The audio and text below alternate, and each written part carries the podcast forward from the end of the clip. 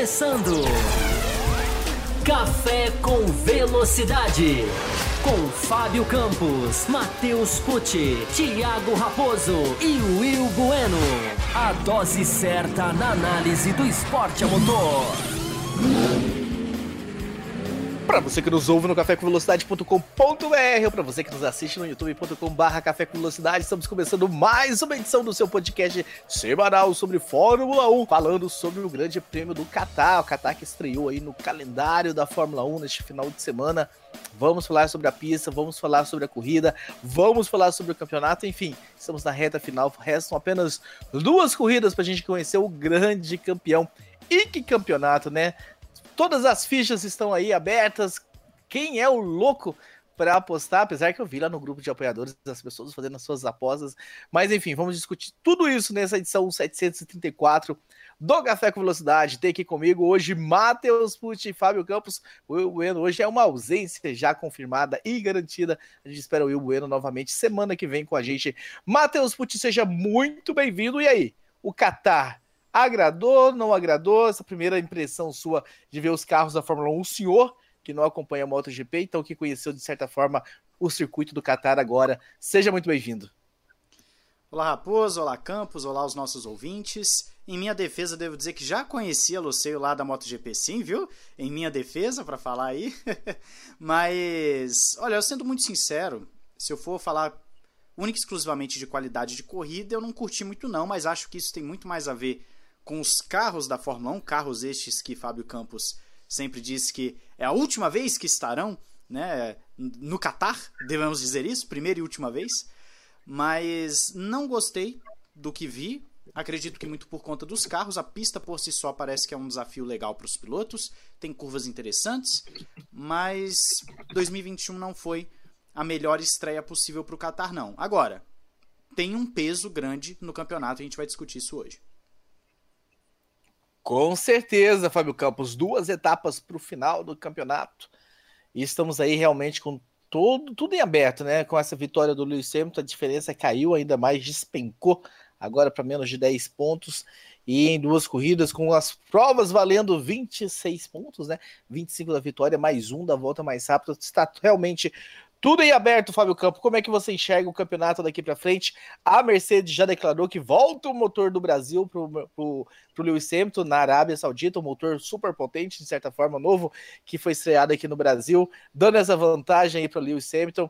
O que, que dá para falar, Fábio Campos? Dá para falar alguma coisa dessa decisão, restando duas etapas? Ou dá para falar que está tudo aberto e não dá para falar nada? Seja muito bem-vindo.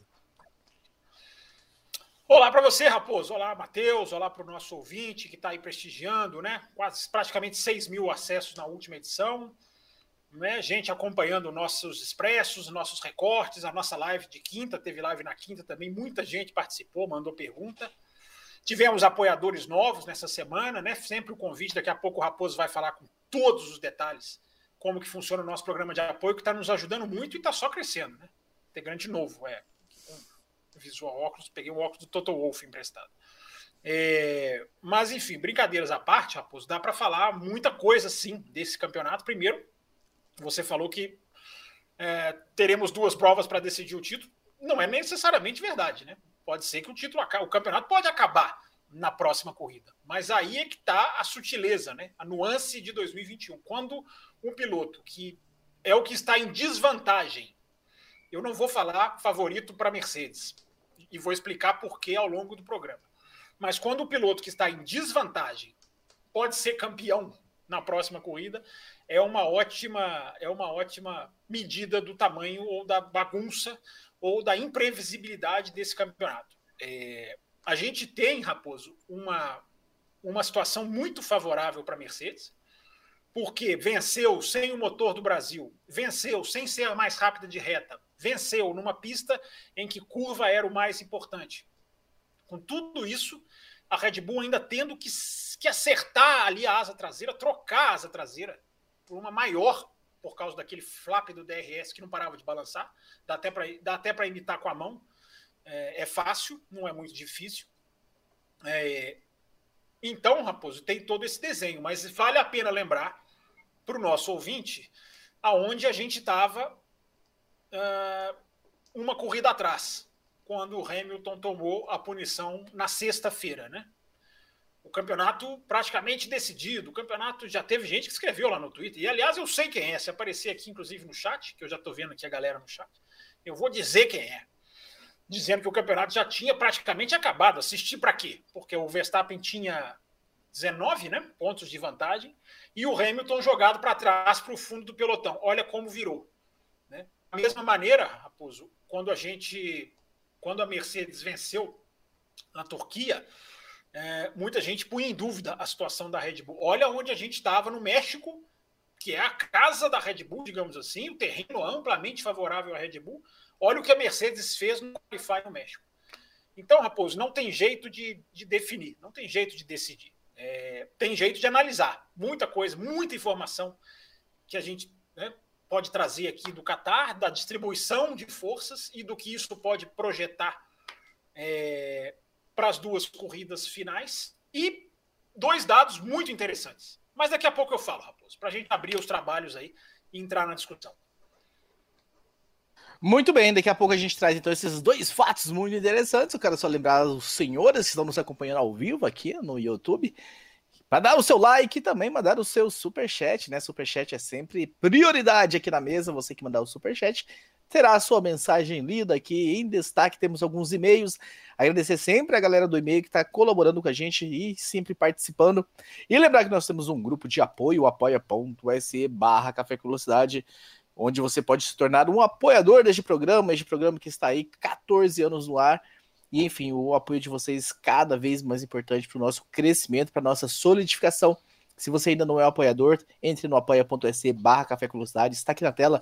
Para você que está no YouTube, temos três faixas de apoio. Temos a Café com Leite, onde você entra no grupo exclusivo de WhatsApp para bater altos papos com o Fábio Campos.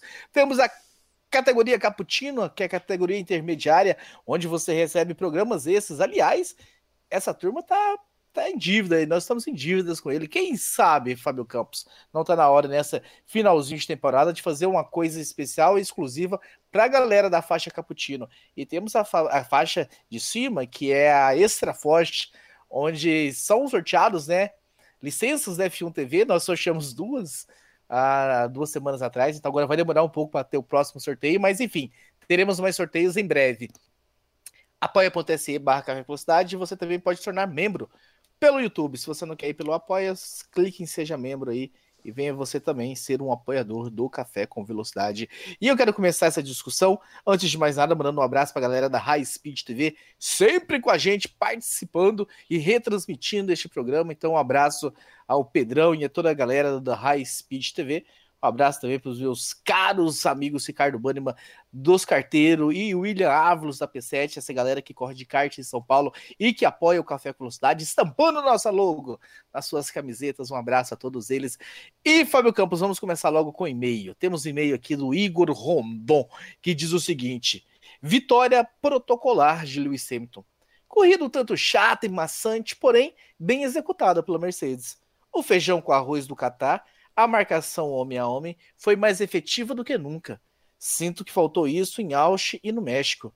Agora faltam apenas duas corridas e tudo, e tudo está em aberto. Lewis usou o motor velho e nada me leva a crer que a Red Bull irá tirar uma raposa da cartola e conseguir alguma evolução. Porém, nessa temporada não podemos dar nada por encerrado. Quais os cenários para as próximas corridas? Em tese, são pistas Mercedes pelas longas setas. Quem precisa chegar em qual posição? Esse é o e-mail do Igor Rondon, meu caro Fábio Campos. É, é, primeiro, né, o Verstappen ainda tem uma vantagem matemática de poder ganhar para poder administrar. Né? Aquela questão de que uma vitória do Verstappen, seja ela em, na, em, na Arábia Saudita ou seja ela em Abu Dhabi, ela, ela não havendo, claro, né, um abandono na outra prova, porque o Verstappen tem essa estatística, que daqui a pouquinho eu vou falar sobre ela. Eu vi aqui, Fábio Campos, se, eu vi aqui que se ele vencer a próxima e fizer a volta mais rápida, o Hamilton tem que chegar no mínimo em sexto para levar a decisão para Abu Dhabi. Se o, se o Hamilton chega em sétimo, já era. E é assim, chegar em sexto em Abu Dhabi, ele tem que vencer e fazer a volta mais rápida e torcer para o abandono do Verstappen para os dois empatarem. E aí, para critério de desempate, que enfim, eu não sei quem está com mais vitórias. É, aí é que é a questão, Raposo. Se o número de vitórias é decisivo, hoje tem, hoje está é, 9 a 7. Se o Hamilton ganhar, fica 9 a 8. Né? E eu espero que a gente não chegue nessa situação, porque eu espero, uma, uma das coisas que eu espero para esse final de campeonato, Raposo, é não ter a obrigação jornalística de vir aqui, com todo mundo feliz com o final de campeonato, seja o campeão quem for, e chegar aqui e ser obrigado jornalisticamente a constatar que a Bélgica decidiu o campeonato. Tomara que a gente não chegue nisso, embora a, a, essa, a essa possibilidade. Mas a gente vai falar dos números, a gente pode falar dos números mais para frente. O Verstappen tem uma vitória para poder administrar. Só que a gente está usando essa expressão, a gente está falando essa frase desde antes de Interlagos.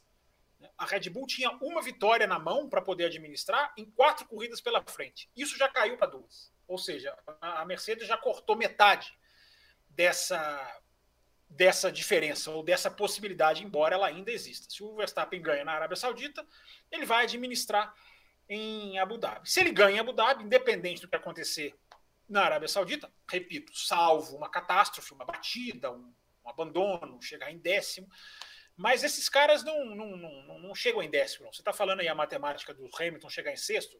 É impossível chegar em sexto. Só se bater, se quebrar. Porque em condição normal os caras não vão chegar em sexto, porque o nível que eles estão colocando no resto do pelotão.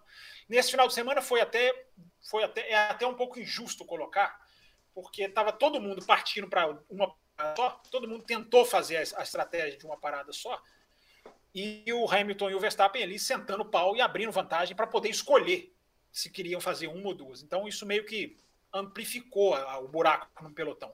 Mas Interlagos, por exemplo, foi foi foi muito mais claro, foi muito mais, digamos assim, assintoso dessa dessa dessa diferença.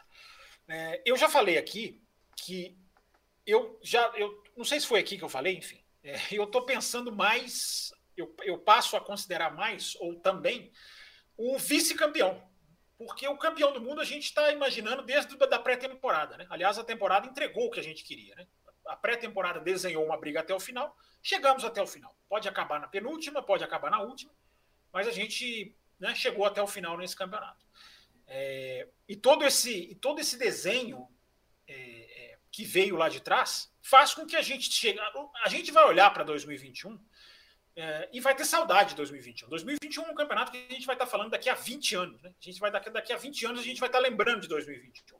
Porque é quase que inigualável. Né? A chance de se igualar uma disputa como essa é, é, é muito difícil. É muito difícil. É praticamente impossível, embora a gente deseje né, que as, as brigas por título continuem interessantes. Briga até o final, briga com mais de um. É, mas nesse nível, muito difícil. Nesse nível de, de, de, de intensidade, que eu já falei aqui várias vezes, nesse nível de, de, de, de decisão, em que um milímetro para cá, um milímetro para lá, daqui a pouco a gente vai passar nos detalhes técnicos da prova. É, a matemática tá para o Verstappen, mas a, a, a força tá toda para o Hamilton. Eu diria que o Hamilton é favorito ao título, não fosse esse ano o ano chamado 2021.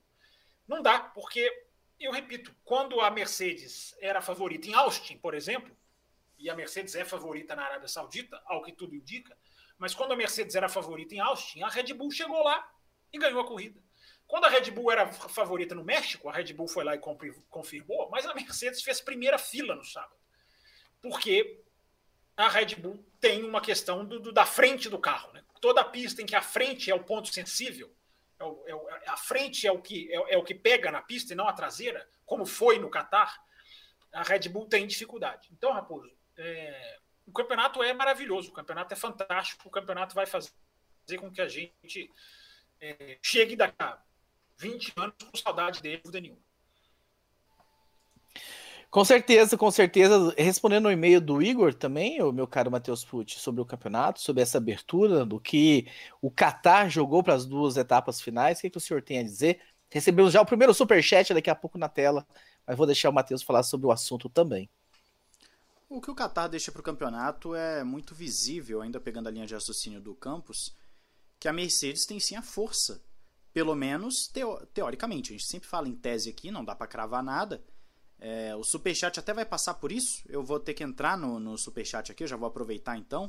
É, do Jonas aqui Moraes perguntando se é, é possível o asfalto do circuito da Arábia Saudita é, tá escorregadio, porque é um circuito, é um traçado novo, um circuito novo, e se ele poderia estar com uma Turquia 2020 e se teria um favorito ou seria a roleta russa.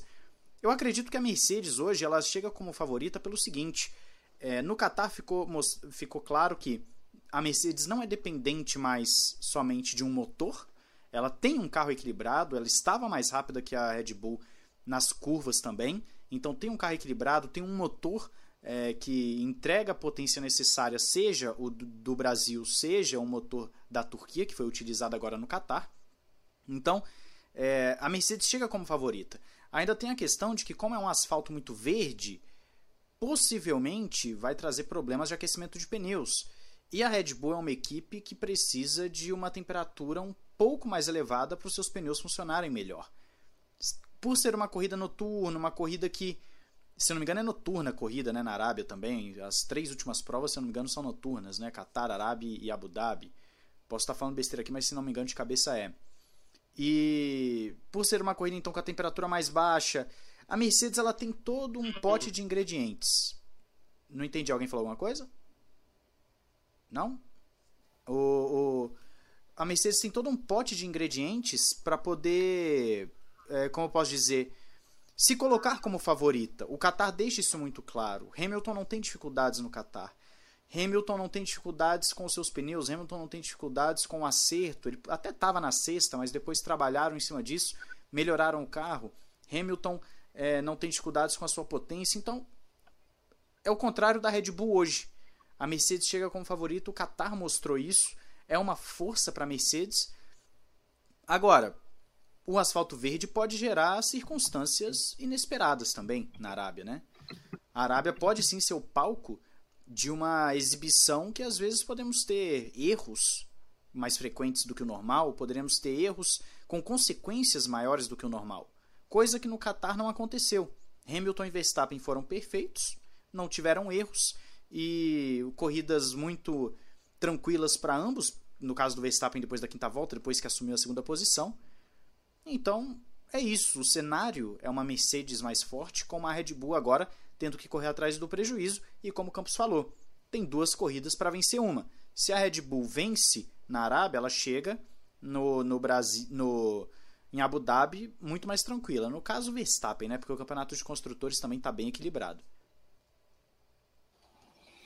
Com certeza, tá pegando fogo. Nós tivemos, né? Vamos abordar, inclusive, daqui a pouco, né? Sobre as corridas de Valtteri Bottas e Sérgio Pérez que, enfim, estão colaborando ou descolaborando, se é que existe essa palavra, uh, diretamente com essa briga pelo título aí uh, no, no, do, do, campeonato de construtores.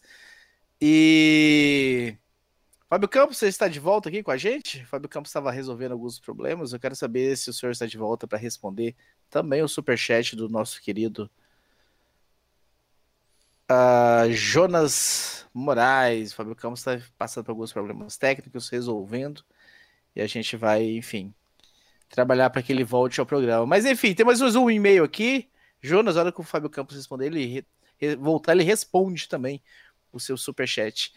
Mas o nosso querido Lucas Freitas Chinoco, Matheus, ele fala assim: pergunta bem simples e direta para vocês. Se o motor usado pelo Hamilton não foi o novo, de onde vem tanta vantagem para a Red Bull, hein? Abraços e bom programa. Para a Red Bull ou para a Mercedes, no caso? Não, de onde vem tanta vantagem para é, da Mercedes para a Red Bull? Ah sim, sim. Tem, tem alguns pontos aí. O carro da Mercedes melhorou muito porque eles foram conhecendo o carro. Pelo menos essas são as palavras do Hamilton e do Andrew Chauvelin, Toto Wolff. Eles estão com o mesmo discurso trouxeram várias atualizações em Silverstone e depois disso foram melhorando a sua capacidade de entender o carro e então achar o acerto ideal, achar o ponto ideal de aquecimento de pneus. Então a, a Mercedes, ela vamos dizer assim, ela conseguiu encontrar o ponto em que usa o máximo que o carro pode dar. Antes não conseguiam, agora conseguem. Então nesse aspecto é, é fácil de dizer que a Mercedes melhorou, tem a vantagem por conta disso. Entendeu o carro, está conseguindo extrair o máximo. Já no caso do motor, é um pouco complicado por conta do do quanto que esse motor ainda tem para gastar. Por exemplo, o motor do Brasil, eu acredito, não tenho nenhuma informação, mas eu acredito que seja um motor totalmente dentro das regras, porém com um giro muito maior. E esse giro muito maior faz com que eles tenham uma potência absurda, porém o motor não aguentaria correr as quatro últimas provas. Então eles pulam o Qatar e depois colocam esse motor de novo na Arábia Saudita e eu não ficaria surpreso se não colocassem em Abu Dhabi esse motor, porque pode ser que a vida útil dele vá para o saco. É uma possibilidade, sim. Agora, a Mercedes tem essa vantagem toda porque também do outro lado a Red Bull não conseguiu o desenvolvimento do seu carro. A Red Bull trouxe atualizações também no meio da temporada, mas não desenvolveu da mesma forma. O carro está cheio de problema. Teve aquele problema da asa que se repetiu por dois, três finais de semana, que a asa fazia eles perderem performance, balançando a asa traseira. É um carro com dificuldade de aquecimento de pneus, principalmente em temperaturas mais baixas. É um carro que está um pouco mais nervoso, um carro que não está tão na mão. O Fábio Campos já falou em programas passados da questão da frente do carro da Red Bull, do tanto que esse carro ele é, ele é feito justamente para ter essa, é, essa estabilidade na frente e atrás. Mas quando o carro depende muito da frente, fica um pouco complicado. Então, tudo isso a gente coloca numa, numa balança e começa a ver o porquê de antes um campeonato equilibrado começar a desequilibrar. A Mercedes realmente fez um trabalho exemplar em compreender o seu carro e desenvolver o seu carro, enquanto a Red Bull não. E a Red Bull parou no tempo achando talvez que estava ganho? Pode ser ficou com um discurso de que a Mercedes nunca teve uma briga assim, etc. Mas a Mercedes estava trabalhando e agora nós estamos vendo os frutos disso. A Mercedes é a grande favorita e, claro, tudo pode acontecer, mas ainda assim, eu diria que Hamilton e Mercedes chegam muito mais inteiros para essa competição nas duas últimas corridas do que a Red Bull. Mas aí vem a vantagem, né? A vantagem que o Max tem hoje no campeonato, de certa forma, ah, não é uma vantagem gigantesca, mas dá um pouco de tranquilidade. Ah, se conseguir fazer o 1-2, como fez agora no Qatar, ah, e, enfim, se ele faz a volta mais rápida, né? Ele sai um ponto à frente do, do, do, do Lewis Hamilton. E Abu Dhabi, Abu Dhabi, né? Tem mudança no circuito, a gente sabe disso, mas não é uma pista assim de altíssima velocidade. E, enfim, aí, aí fica tudo realmente em aberto e pode ser que a Red Bull a, tantas alternâncias de campeonato, nesse campeonato nós já vimos, o Matheus Pucci. E aí a gente chega para um Abu Dhabi maravilhoso, né? Com, com tudo em aberto e todas as chances realmente de tudo acontecer. É, a chance maior, se a gente for parar para pensar, é que esse campeonato chegue em Abu Dhabi ou com Verstappen com um ponto a mais, ou com o Hamilton, ou com os dois empatados. É, a chance maior é essa. Você falou da vantagem do Verstappen, mas a verdade é que o Hamilton depende só de si para poder vencer esse campeonato. Claro, o Verstappen também, também. Mas a gente não está mais falando daquela coisa que o Verstappen precisaria bater para o Hamilton ser campeão. O Hamilton, se ele vence a Arábia Saudita e Abu Dhabi, ele é campeão mundial independente do que o Verstappen faça. Né? Então, com o carro que ele tem em mãos hoje, não é nenhum absurdo falar que ele pode ganhar essas duas últimas corridas até com uma certa tranquilidade, ainda mais com a mudança de layout de Abu Dhabi. Né? Então, o que eu vejo é que essa vantagem que o Verstappen tem, ela já não é mais uma vantagem confortável. Ela é uma vantagem que, claro, se acontece alguma coisa com o Hamilton na Arábia, o Verstappen pode ali até sacramentar o campeonato, ok. A vantagem deu a ele a possibilidade de ser campeão. Mas, no geral, se o Hamilton emplaca duas vitórias, o Verstappen pode fazer o que for. Não ganha o título, porque a vantagem já não é mais o suficiente para ele ficar tão tranquilo assim. Por isso que talvez a Red Bull esteja, esteja preocupada. Talvez não, com certeza está preocupada. E nessas duas semanas aí para o próximo Grande Prêmio, eles vão ter que dar um jeito de, de, de melhorar o carro, de descobrir alguma coisa nova, trazer uma asa traseira nova, o que for, para o carro funcionar direito. E, e, a temporada 2021, né, o, o Matheus nos, nos mostrou e nos ensinou de que sim, isso é possível. Nós já tivemos momentos nesse campeonato em que parecia que estava na mão da Red Bull e a Mercedes conseguiu virar, e aí parecia que estava na mão da Mercedes e a Red Bull conseguiu virar, e parecia que voltou para a mão da Red Bull e a Mercedes conseguiu virar. Então, assim, acreditar que é possível sim a Red Bull, enfim, descobrir algo e vir com alguma mudança, até já para a Arábia daqui dois finais de semana, ah, é, é, bem possível da gente acreditar. Mas nós temos um e-mail que aborda um problema da, da, da Red Bull, do Abel Pereira, que diz o seguinte: já alguns finais de semana de corrida, o acerto dos carros está sendo importante na disputa pelo campeonato. E desde o México, mesmo com a brilhante exibição da Red Bull, vem apresentando problemas com a sua asa traseira, enquanto a Mercedes parece ter se achado neste final de semana no Qatar, não foi diferente.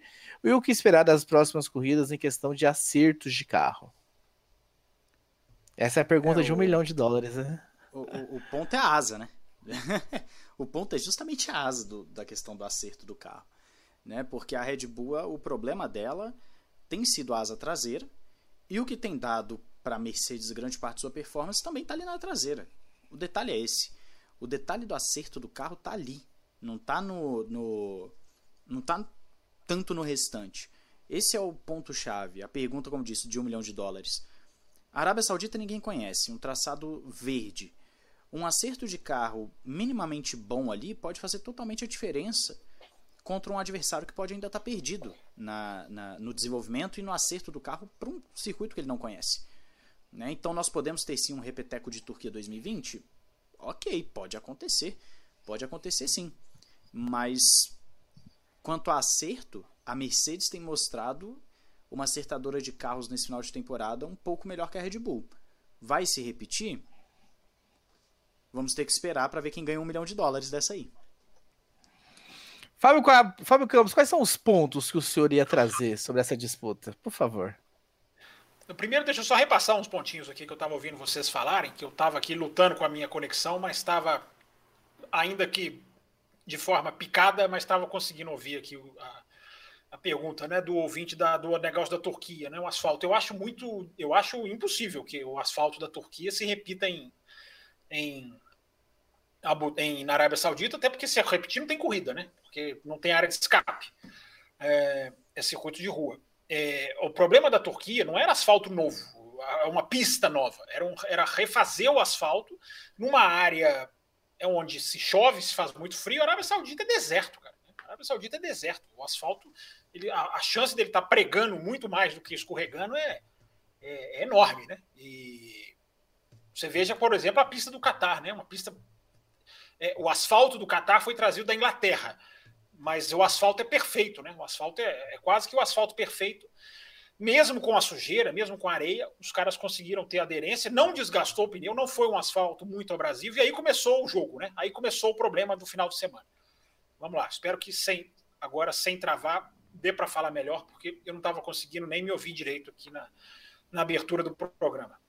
É... Super chat novo na tela, Fábio Campos, para você. Continuar tá, abordando tá o assunto. Tá, o quão superior, tá pergunta aqui o Luxney, né? É, o quão superior é o carro da Mercedes? A Red Bull tem alguma estratégia ou está contando com a sorte largadas do, Mar, do, do Max? É, vamos lá, gente. O carro da Mercedes foi superior até agora. Não dá para garantir, por isso que eu falei no começo do programa, que eu não vou usar o termo favorito para o Hamilton, embora ele seja muito. ele esteja aqui quicando na frente do gol para chutar sem goleiro. Né? Mas eu não vou usar, porque a gente já viu pistas do fulano virar para o ciclano. Né? Então, é, a, gente tem um traçado que parece favorecer muito a Mercedes mesmo, um traçado de uh, Jeddah, né, da Arábia Saudita. É, é, um traçado de reta, é um primeiro setor de motor, então isso é favore... isso desenha ser favorável à Mercedes.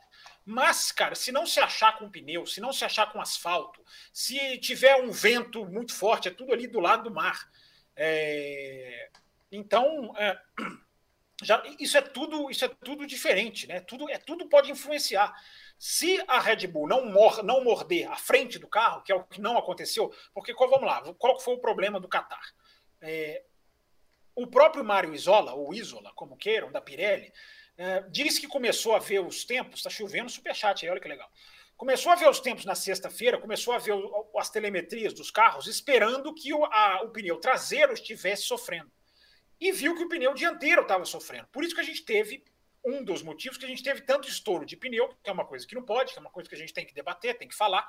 Mas a, a, pista pegou todo mundo de surpresa, pegou a Pirelli, pegou as equipes. Primeiro porque não teve uma, não tem a, a Fórmula 1 não tem mais como fazer os long runs na sexta-feira. Não dá tempo mais dos caras simularem uma corrida. Então os long runs de sexta-feira, as sextas-feiras agora são encurtadas, os, os chamados long runs de sexta-feira tem três, cinco voltas, sete voltas. Não, não dá para você fazer uma, uma, uma simulação de corrida como você fazia há tempo atrás. É, então foi todo mundo no escuro. E o, como o circuito é muito parecido tecnicamente, filosoficamente com o Mugello, embora não tenha nada a ver visualmente, mas filosoficamente, como o circuito é muito parecido com o Mugello, é curva engatilhada uma na outra, é só curva de alta, é mudança de direção em alta velocidade. Isso foi acabando com o pneu dianteiro. E aí a Red Bull se perde. Todos, é, praticamente todas as corridas. Eu até quero fazer esse levantamento. É, só que aí você tem que pesquisar muito texto, né? Não é fácil, não é só pegar a tabela. Mas praticamente todas as pistas em que a, a, a traseira foi o fator determinante, a Red Bull se deu bem.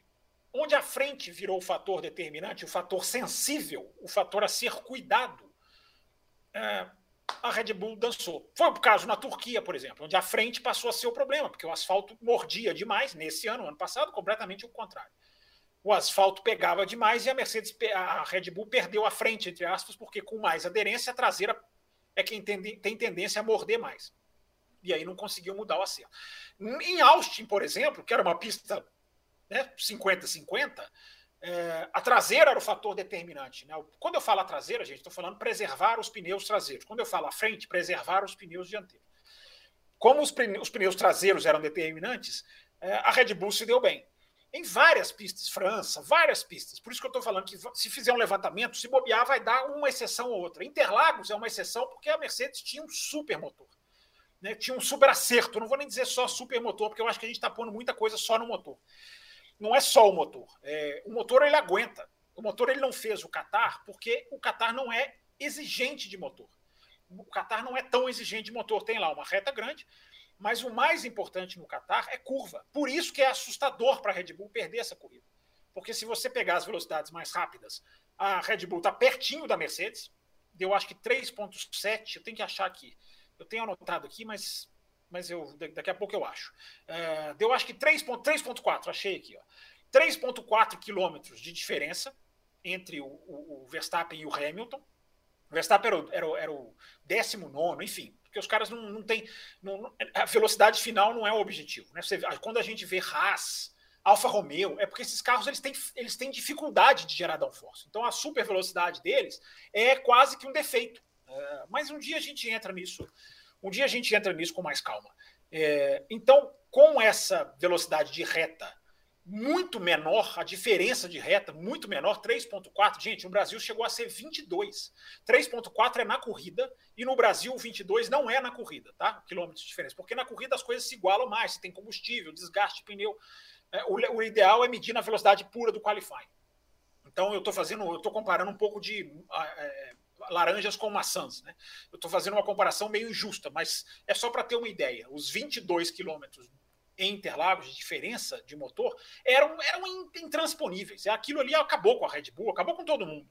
Uh, e essa, essa, essa velocidade reduzida se explica também pela, pela unidade de potência, mas pelo acerto, porque nessa pista a curva era o mais importante. É muito tempo em curva. A importância da curva no tempo da volta é, é, é, é era muito maior. Por isso, Raposo, mesmo a Red Bull tendo que trocar a asa que era menor por uma maior, sem querer, não era vontade dela, mas aquele flap do DRS que ficava batendo.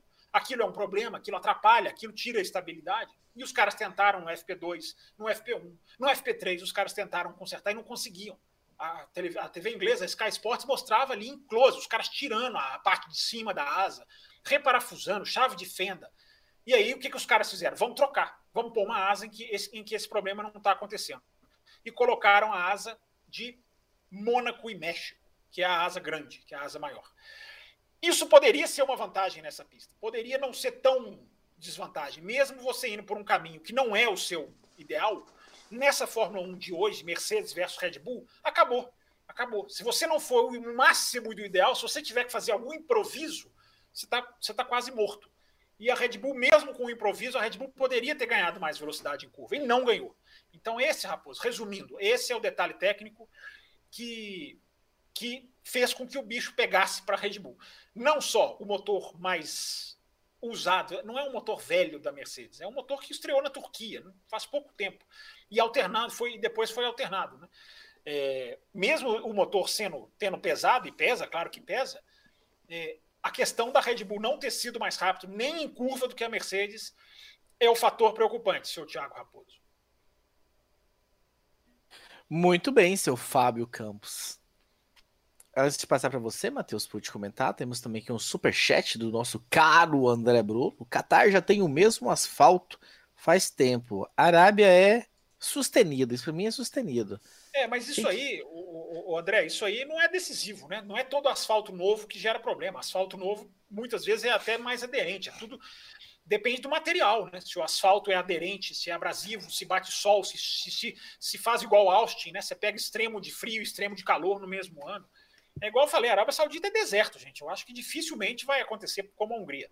Se o, se o material for ruim, eu não acredito que deva ser, é, pode acontecer, mas eu acho que não. Eu acho que o problema de aderência não vai ser. Agora, a abrasividade é outra história.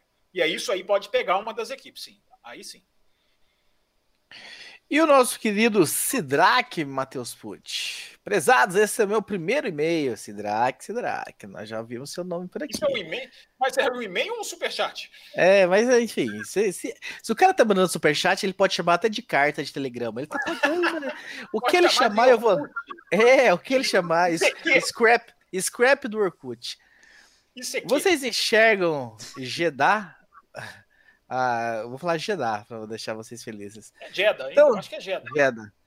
Tão imprevisível quanto o Baku, ambos os circuitos de rua com trechos de longuíssimas uh, retas de alta. Eu estou imaginando que é longuíssimas retas aqui, hein, Sidrak?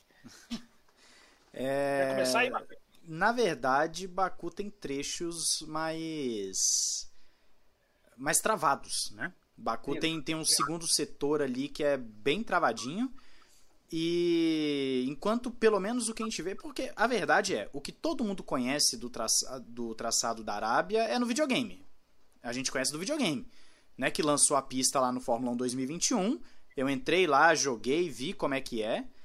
E sim, aparentemente é uma pista muito rápida, é uma pista de bastante aceleração, uma pista que tem até ali uns trechos de DRS que são longuinhos, com certeza vai ter umas trocas de posições ali é, nessas zonas, não vai ser não vai ser algo muito difícil de acontecer.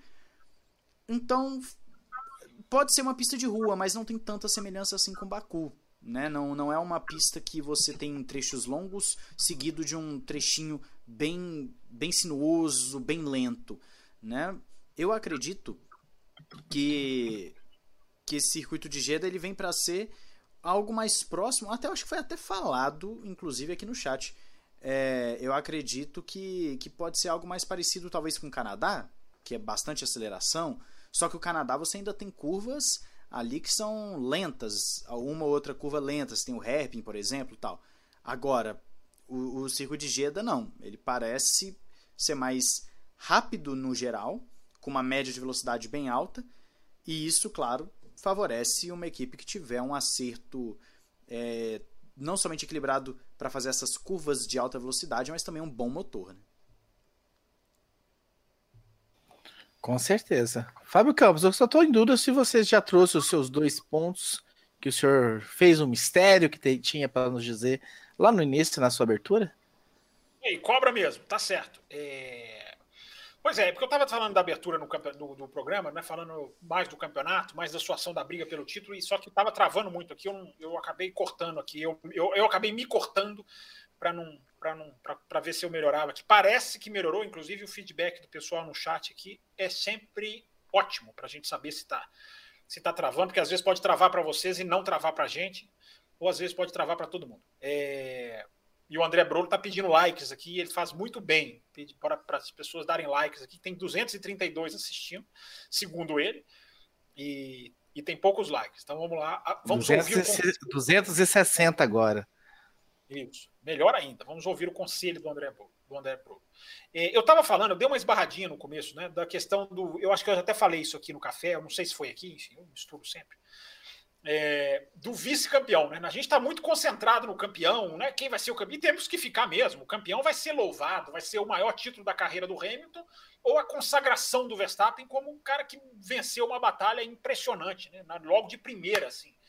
É, de primeira que teve chance né, de brigar pelo título mundial, eu digo, né, já que ele está na Fórmula 1 desde 2015. Só que eu fico muito pensando, Raposo, no vice-campeão do mundo. Eu tô, estou tô começando a jogar as minhas fichas, digamos assim, a, a, a, me preocupar ou a refletir, melhor dizendo, preocupar não, mas a refletir sobre o vice-campeão do mundo. Porque nós vamos ter o vice-campeão do mundo, coloquei isso no Twitter, aqui no arroba campusfb, que está aqui no cantinho, é, hoje à tarde, inclusive. É, o vice-campeão do mundo vai ser o vice-campeão do mundo mais alto nível que a gente tem notícia. Eu disse na era moderna. Teve até gente que falou: ah, tenho dúvidas se o de 2012 do Alonso. Eu, eu cada um acha que, que, que, cada um com as suas, com as suas impressões. É, não, mas eu discordo. Eu acho que o, o vice-campeonato desse ano, o vice-campeão, vai ser o vice-campeão mais honroso, repito, da era moderna, que se tem notícia. Era moderna de que a gente pode colocar, sei lá, de 80 para cá. 1980 para cá, porque é, vai ser um vice-campeão impressionante. Eu estava ouvindo vocês falar, o, o, o, na hora que eu estava aqui bem no problema agudo da minha conexão, o Matheus estava falando de confortável, né? E essa é uma palavrinha que eu quis pegar aqui é, para falar. Nenhum dos dois, o interessante desse campeonato é que nenhum dos dois está em situação confortável. Né? Um tem oito pontos de vantagem, o outro tem um carro que vem muito mais embalado, né? É, e, e nenhum dos dois tem situação confortável. O Hamilton não está confortável, porque se o Hamilton tem um problema, ele vai. Ele dança, ele não pode ter problema, ele não pode bater, ele não pode. Eu ia dizer que ele não pode largar em último, né? Mas depois do que ele fez no Brasil, talvez ele até possa largar em último, né? Mas aquilo no Brasil não vai se repetir, né, gente? Vamos, vamos falar sério. Aquilo ali foi uma coisa mágica, foi uma corrida em um terço, né? Que muita gente não entende, mas aquilo ali foi uma corrida em um terço, não foi uma corrida só. Mas foi bonito, foi maravilhoso. Só que isso numa, numa Arábia Saudita, com curva muito espremida, é, pista muito espremida, melhor dizendo, a curva não. É, é, tem gente perguntando aqui de comparar com Baku, né? É, é o que o Matheus falou. Baku, as duas são pistas de rua de alta. Só que uma é pista de alta A, a outra é pista de alta B. No sentido de uma é um jeito, outra é de outro. Então, vamos, se a gente mergulhar certinho, não é igual. O conceito de pista de rua de alta é igual. Mas vamos, a gente está aqui para quebrar conceito, né? Para mergulhar em conceito. E a questão de que nenhum dos dois está em situação confortável. Eu acho isso, isso é muito interessante. Né? O cara que tem vantagem, que pode ser campeão do mundo no final de semana da próxima corrida, é o cara que vem. É, é, ele não é o favorito.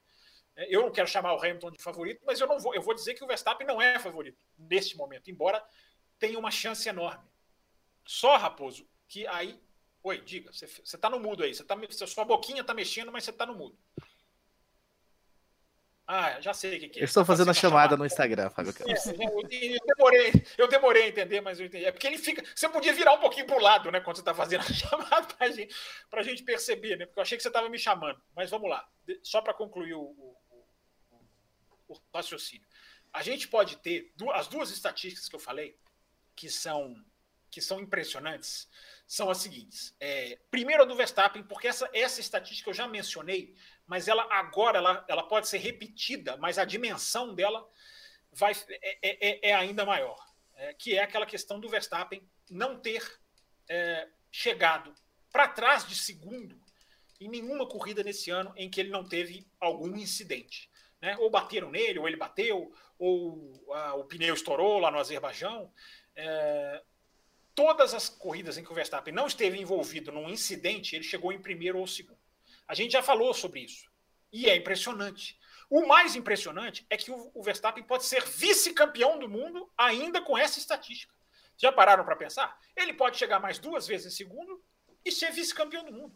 E seria um vice-campeão do mundo chegando em primeiro ou segundo, que é uma coisa absurda, se você for pensar. É absurdo você pensar que um cara que só chegou em primeiro ou segundo não vai ser campeão do mundo. Pode acontecer. Então, essa estatística do Verstappen, eu repito, é uma estatística repetida mas é uma estatística que agora vai ganhando uma dimensão de que ele pode manter essa estatística e ainda assim ser vice-campeão do mundo. E a estatística do Hamilton é um recortezinho do Hamilton que eu acho muito interessante.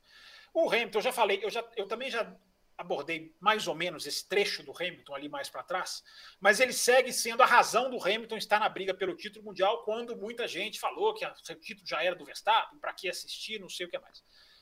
Gente, o Hamilton, uh, da Hungria até o México, são, são sete corridas, porque eu não vou contar a Bélgica. Quem quiser contar a Bélgica, que conte. Eu, aquilo ali para mim não foi corrida, então eu estou tirando aquilo. Porque até se eu colocar a Bélgica, fica até, a estatística fica até mais, mais incisiva. Mas eu vou tirar a Bélgica pelo conceito, né? De que aquilo ali, tomara que aquilo ali não decida o campeonato. Mas, tirando Bélgica, da Hungria até o México, são seis corridas.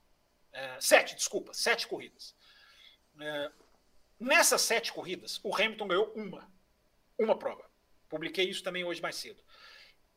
Com sete corridas e o Hamilton ganhando uma prova, se espera que ele tenha perdido uma grande diferença de pontos para o Verstappen. Não perdeu. A diferença que ele perdeu para o Verstappen foram seis pontos.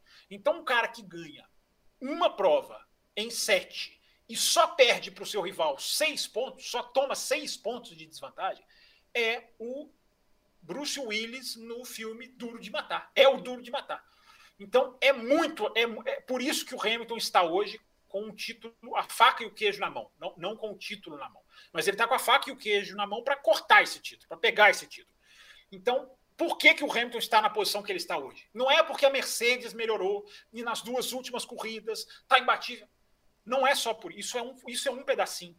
Um outro pedaço são estas sete corridas em que ele tomou, ganhou uma vitória, tomou três se você incluir Bélgica, ele, ele em, em oito ele ganhou uma e tomou quatro. Se você quisesse inserir Bélgica ali na forçação de barra, porque eu não estou inserindo. É, e aí ele perderia 11 pontos. Mesmo se você inserir Bélgica, fica impressionante, porque com uma vitória em oito ele só perde ele só perdeu 11. Mas vamos, vamos no corrida por corrida. Em sete, sete provas, uma vitória, só perdeu seis pontos. É por isso que esse cara está na briga pelo título, Raposo. Então, essas eram as duas estatísticas. A do Verstappen, com a perspectiva de que pode não dar certo, mesmo sendo a estatística mais impressionante que a gente tem lembrança, e a do Hamilton, do cara que hum, é impressionante como você arrancar ponto dele, mesmo nos seus melhores momentos, e ele nos piores dele, é, é, é difícil.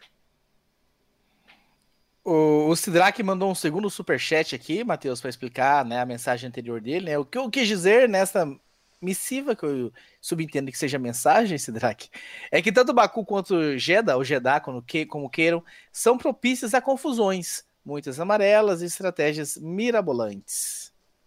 É possível, é possível sim. Vou, vou pegar a frase do Verstappen no pós-corrida. Tudo é possível. Tudo é possível. Né? Pode acontecer de tudo. O Campos até falou aqui o, o, asfalto, a questão do asfalto talvez não seja como a Turquia, mas eu não ficaria surpreso também se tem um olhinho ali no asfalto e vira uma Turquia da vida. Tudo é possível, né? Tudo pode acontecer nesse, nesse caso. Uma batida em, na Arábia gera um safety car praticamente que é fatal praticamente, né? Um safety car, um safety car pode Isso é mudar é o rumo da, da história da, da corrida, né? Você pode, por exemplo, no Brasil mesmo, nós tivemos um safety car em que é, não vou dizer que o Hamilton não chegaria no Verstappen, mas demoraria mais voltas para chegar no Verstappen, porque o safety car junta todo mundo. Né? Você tem uma série de fatores aí que influenciam é, uma corrida. Por ser nesse aspecto que você falou, é, o, quem que mandou o superchat aí, que eu esqueci o nome agora? É, Sidraque. Sidraque. Nessa perspectiva da confusão da bandeira amarela, sim. Agora, é, essa confusão necessariamente afetaria a corrida dos dois postulantes ao título, aí é uma outra história para a gente conversar, porque o tanto que esses caras têm se envolvido em problemas dessa natureza, ou perdido por conta de problemas dessa natureza, acredito que o histórico deles está bom até demais. Então vamos ver, é uma corrida que não tem como a gente cravar nada. Na verdade, o que eu estou reparando aqui é que a corrida do Qatar foi tão boa que a gente falou mais da Arábia, a gente falou mais do campeonato, a gente falou mais de estatística é do que o Qatar, porque a corrida do Qatar. É... eu, eu, resumiria a corrida do Qatar em Pérez contra Alonso. É... E, e pronto. Tem mais dois e meio aqui para a gente fechar com esse assunto, então, principalmente o assunto Hamilton e Verstappen. O nosso querido Jorge Barbosa, salve equipe do Café. Parece que a Mercedes está 100% empenhada neste campeonato. Diferente do começo da temporada, que estavam sempre falando no compromisso, no desempenho do carro de 2022. O que me parece foi que as provocações da Red Bull, Christian Horner e Marco, tiveram um efeito não esperado pela equipe dos energéticos, porque o Toto já disse que agora eles estão com tudo e a Red Bull acordou um leão. Eu realmente acredito que a Mercedes estava disposta a sacrificar este campeonato em prol do próximo ano. Eu gostaria de saber a opinião da bancada a respeito e observações. Cadê o Fábio Campos no Twitter, hein?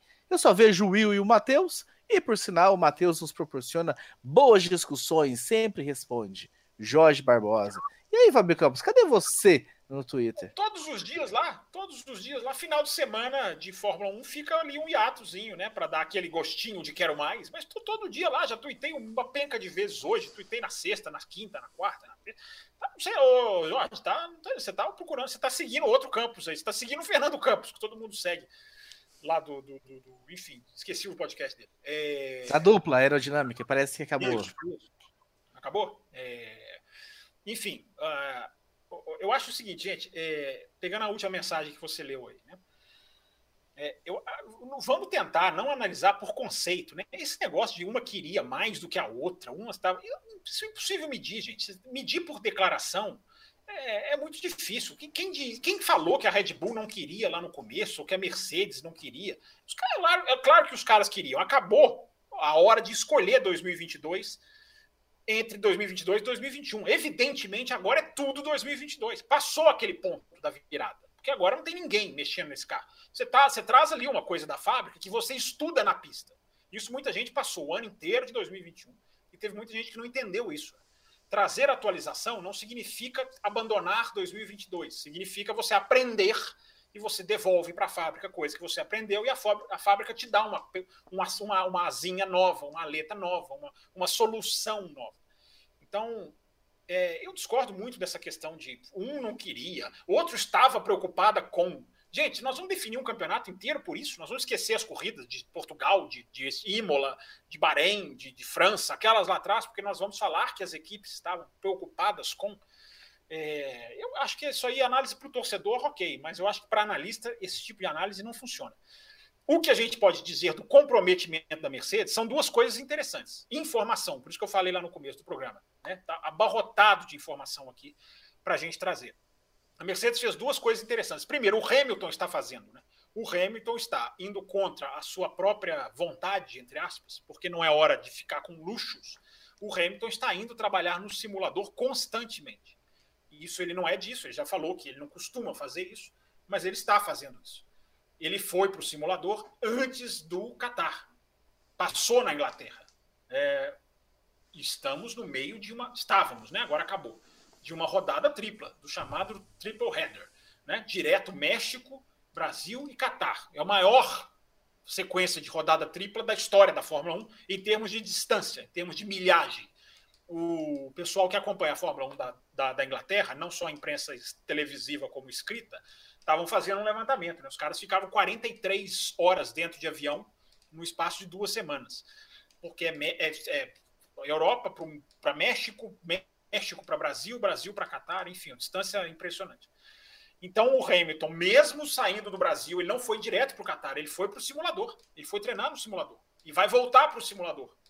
Então, isso, isso, é uma, isso é uma análise com informação que a gente pode colocar, do comprometimento do cara. Agora nós vamos falar que a Red Bull não quer porque não está fazendo nada. E claro que os caras estão fazendo. Os caras estão lá saindo fumaça da orelha. Nessa hora, o Christian Horner saiu fumaça da orelha dele esse final de semana. No Brasil saiu do Toto Wolff, nesse final de semana saiu do Christian Horner. É... E a outra coisa, né? A Mercedes fez uma outra coisa interessante. A Mercedes colocou todos os seus mecânicos, ou, ou a grande maioria deles, em primeira classe no voo do Brasil para o Catar, porque os mecânicos não viajam em primeira classe, normalmente só os diretores, pilotos. E a Mercedes deu esse upgrade para dar esse conforto. Então são detalhezinhos, mas são detalhezinhos que vale a pena a gente falar, né? vale a pena a gente passar, porque são detalhezinhos interessantes. Né? Então não existe esse negócio de não estar tá querendo, não estar tá comprometido, estava acusando. Acusar, gente, vai até a última volta de Abu Dhabi. Acusar a asa, acusar o, o motor, eles vão fazer isso, eles vão fazer isso, porque é o jogo, é o modo de se jogar o jogo. Então, é, só para deixar esse, esse registro aí, Raposo, desses detalhezinhos que, que vão montando o Campeonato Mundial, né? Vão fazendo o Campeonato Mundial ganhar a sua cara. Matheus Pucci, superchat é prioridade. Superchat chegando aqui do nosso querido Igor Rondon, que também escreveu e-mail. Respondemos o e-mail dele. Agora vamos responder superchat. Sobre a largada de Verstappen à frente do colchete, existe algo? É passível de punição ou vai ser elas por elas? Obrigado, Igor, pelo superchat. É... Na verdade, o Verstappen não está à frente do colchete em si, ele está um pouquinho à frente da linha amarela. Hoje, é, pela manhã, eu baixei o regulamento da Fórmula 1 lá no site da FIA e procurei no procedimento de largada qualquer coisa que pudesse dar uma luz sobre isso, já que não é comum a gente ficar debatendo se o piloto tá, não tá. É muito raro de acontecer. Teve o Gasly, né, mas pro início da temporada, tal, mas nada que que a gente fique ali toda a corrida debatendo.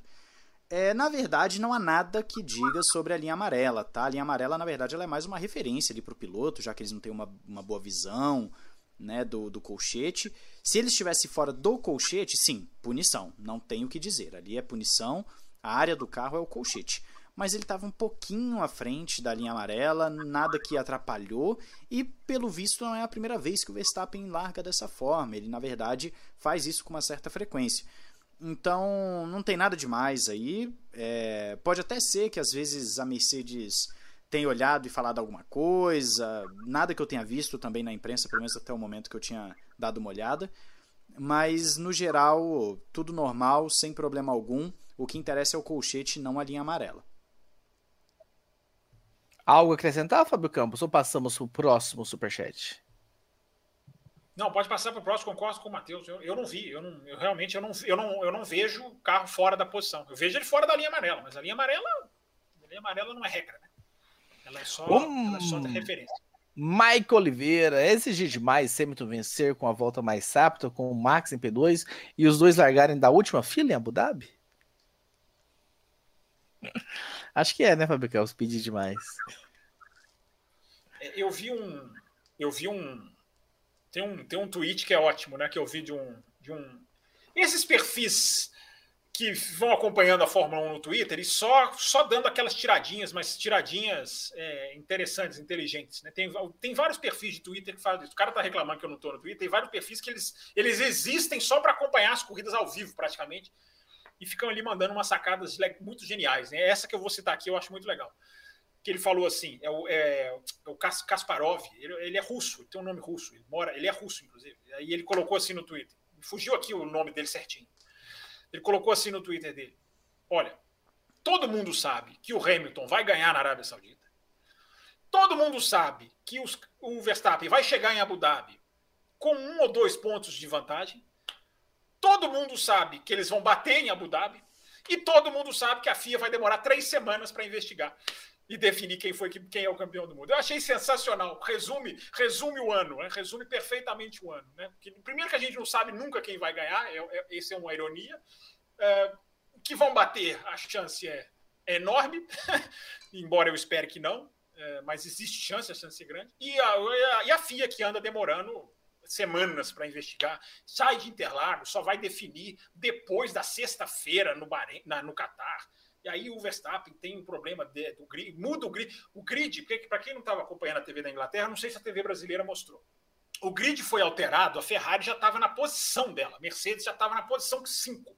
Os caras foram lá e falaram: não, é, vocês são sexto. E aí o Mercedes teve que ir lá pegar todas as coisas dela e tirar. Trocou o Bottas com o Sainz de quinto para sexto com o grid pronto. Então a, a, o Twitter do, do, do, do Kasparov é sensacional porque é, é, isso aí. Os caras vão bater e a FIA vai demorar três semanas para decidir quem é o campeão.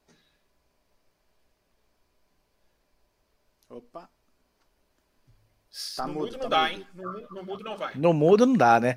Eu vi também um que, enfim, se eles chegarem empatados no em Abu Dhabi, colocar cada um numa Haas. E aí que, enfim, que decidam e sejam felizes. Não, cada um aí, sentado aí é melhor numa fazer uma prova de atletismo, então, pô. Bota os dois para correr, vai no pé mesmo lá. Você sabe que eu estava pensando nisso essa semana? E eu me lembrei, velho, né? Essa até eu vou me chamar de velho. Eu me lembrei de 94, não sei se o Raposo vai se lembrar. Quer dizer, o lance, claramente, o Raposo vai se lembrar, o Matheus já está careca de saber. A batida do Schumacher com o Rio, eu me lembro na época, é, ainda adolescente, de ver alguém sugerir o seguinte: quando dois campeonatos, quando dois, eu nunca mais esqueci disso. Quando dois postulantes ao título baterem, uh, de se fazer uma nova corrida entre os dois, como se fosse um playoff, meia hora depois da corrida, enfim, realinha, se conserta o carro, se dá o tempo. Eu estava pensando nisso e aí, né, aquela gavetinha antiga do cérebro lembrou desse. Eu nem sei quem é que foi que escreveu, 94, né? como é que eu vou lembrar? Mas eu me lembro que essa, essa ideia ficou na minha cabeça, né? E ela, ela voltou agora, saiu da gavetinha, né? Porque a FIA podia criar uma maneira de evitar campeonatos decididos por batida. Né? Eu não estou falando que vai acontecer, eu não acho que, que, que, que Verstappen e Hamilton estejam no nível de ódio mútuo que Senna e Prost estavam e que Rio e Schumacher também chegaram a estar. É, porque quando coloca o ódio mútuo, o ódio recíproco, é, a chance de jogar em cima é enorme. Eu não vejo esse nível de ódio entre os dois. É, eu não acho que o campeonato vai ser decidido numa batida, mas eu já falei para jogar para você, Matheus. Eu já coloquei a seguinte situação que pode acontecer. Cada vez mais está desenhada para acontecer. Um piloto está na frente, o outro vem atrás. Se o que vem atrás não ultrapassar, ele perde o título. Por consequência, o que está à frente, se for ultrapassado, perde o título. Se chegar nessa situação, fala, Matheus, vai você, porque eu vou deixar os três pontinhos. Não, e eu vou aproveitar os seus três pontinhos então, Fábio Campos. Porque você falando, eu estou pensando, e se uma manobra como a do Verstappen no Brasil acontece em Abu Dhabi, independente para que lado for, para o Hamilton ou para o próprio Verstappen, mas imagina só se o título, os dois estão brigando roda com roda, e tem uma manobra daquela em que é polêmica, o piloto freia lá bem depois do normal, vira o volante um pouquinho depois, espalha o carro, o outro vai lá fora. Enfim, numa dessa, a FIA, a Fórmula 1, enfia a mão para poder investigar ou deixa o baile seguir? Porque aí, se tiver investigação, o título vai ser decidido numa punição. Né? É, o título é decidido numa punição. E eu não sei até que ponto fica bonito para o campeonato, para a imagem da Fórmula 1, isso. Mas seguindo justamente essa linha de raciocínio sua, Campos. Imagina se em Abu Dhabi uma manobra polêmica define, né, se não necessariamente uma batida, mas uma manobra polêmica acaba definindo o campeonato. É, uma boa pergunta, Matheus. Assim, né? Na verdade, você está abrindo uma caixa de Pandora, né? Porque a última vez que eu entrei no ar aqui no, na, na live de quinta, né, que foi muito legal, muita gente participou, muita gente mandou pergunta, é, deu mais acesso do que programas de quinta que a gente faz normalmente, porque a audiência é menor, né? Já está chegando no final de semana, enfim. Muita gente não é tão, não é igual o café de segunda que tem audiência toda da semana para correr. E a live foi muito legal. E a, só que nesse dia não existia ainda o resultado da punição ou não punição. Né? Na verdade, não houve punição nem não punição. Né? Não houve sequer investigação. Os caras não reabriram para investigar. Esse era o estágio que a Mercedes queria. Né? E eu discuti muito esse assunto no Twitter, você também, né? É, provavelmente, Matheus. É... Eu também no Twitter. Você também? Meu Deus, você tweetando, então né? vai chover muito em algum lugar do Brasil hoje, vai chover pedra. Mas Belo Horizonte, é aqui, Brasília. É, é, aqui que tá, já, já tem um tempo já. Aqui, pois é, aqui, aqui choveu esse final de semana também, enfim. É, já é efeito do Raposo. É, Raposo no Twitter é a coisa mais rara do mundo. É, mas, enfim, retomando aqui o raciocínio.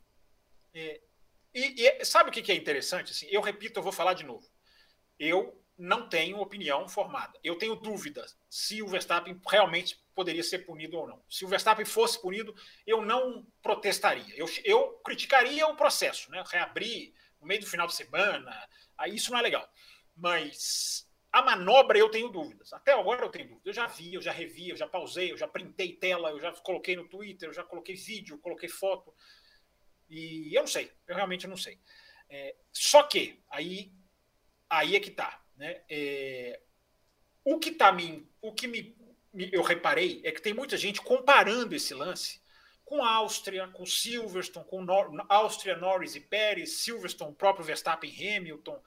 É, cara, eu acho que as pessoas estão comparando o conceito do jogar para fora. Eu acho que o acidente é o incidente é muito maior do que isso, porque vendo, revendo e recontravendo não é igual nenhum outro. Não é igual, gente. Revejam, não é igual. O cara fica bravo comigo lá no Twitter. Você quer injustiça. Se punir um, tem que punir outro. Eu falo, primeiro que se punir um, não tem que punir o outro. Não tem. Você tem que evoluir, você tem que avançar, você tem que andar para frente. É injusto com o cara lá de trás? É. É como o time de futebol que é roubado no final de semana. Você não vai roubar para o outro para igualar.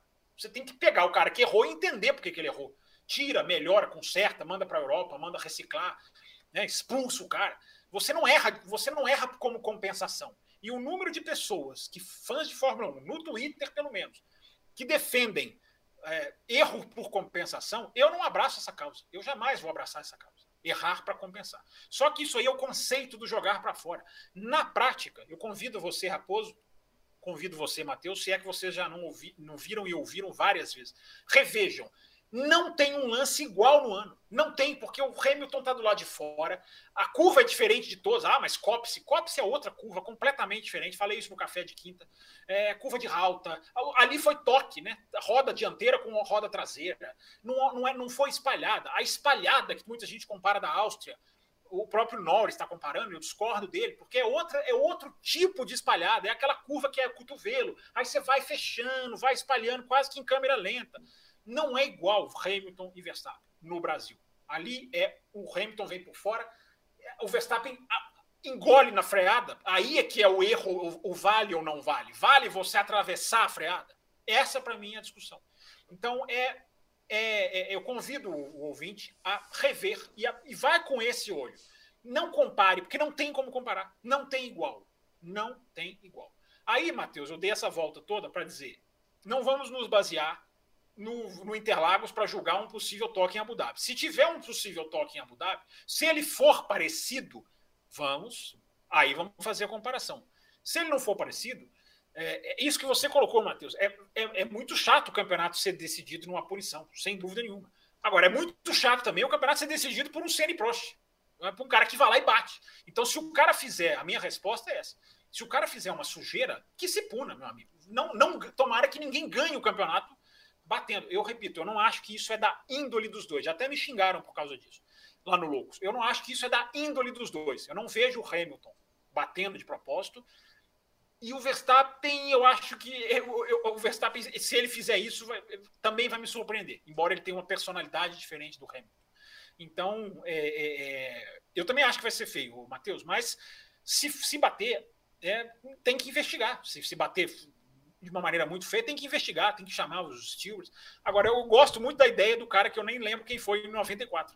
Bateu, meu amigo, vai correr de novo. Vai correr de novo e vai e vai e vai e vai disputar na pista. O problema é que se fizer isso e bater de novo, né? Você fica ali correndo até, até, até amanhecer em Abu Dhabi. Né? Eu, eu, eu acredito que a primeira curva de Abu Dhabi, claro, partindo do princípio que ali eles vão fazer primeiro e segundo no quali eu acredito que tem grandes chances de ter uma espalhada braba ali, seja de quem for que estiver por dentro, uma espalhada forte para para poder minar o outro e isso vai eu acredito que vai gerar uma polêmica de um jeito ou de outro esse GP de Abu Dhabi. Você já tá garantindo uma espalhada ali, então. É, eu, eu, tô, eu tô achando que, assim, se o campeonato não acabar... E uma primeira fila dos dois. É, se o campeonato não acabar na Arábia, porque, assim, a gente tá falando aqui, né?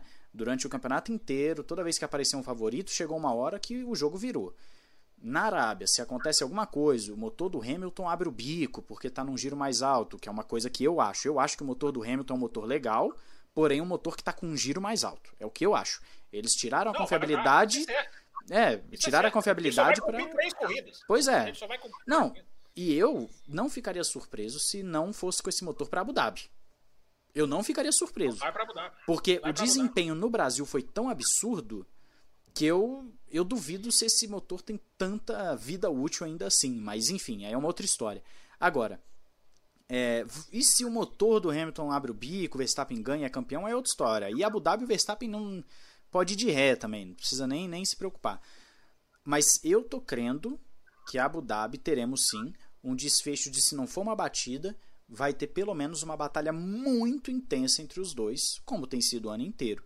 Né? Eu acredito que tudo aquilo que faltou no Qatar, só para lembrar que a gente está no programa do Qatar aqui, lembrar o nosso ouvinte que nós não esquecemos do Qatar, mas é, é, tudo que não teve no Qatar, eu acredito que vai ter sim em Abu Dhabi. É um. Vai, daqui três semanas a gente vai ver o que, que, que, vai virar esse Hamilton Verstappen, que já é histórico. Para voltarmos para o Qatar, então, Fábio Campos, a nossa querida Esther dos Santos, olá, amigos do café, Quero agradecer pela cobertura excelente que vocês têm feito da temporada até agora. Sobre a corrida do Qatar, foi melhor do que eu esperava.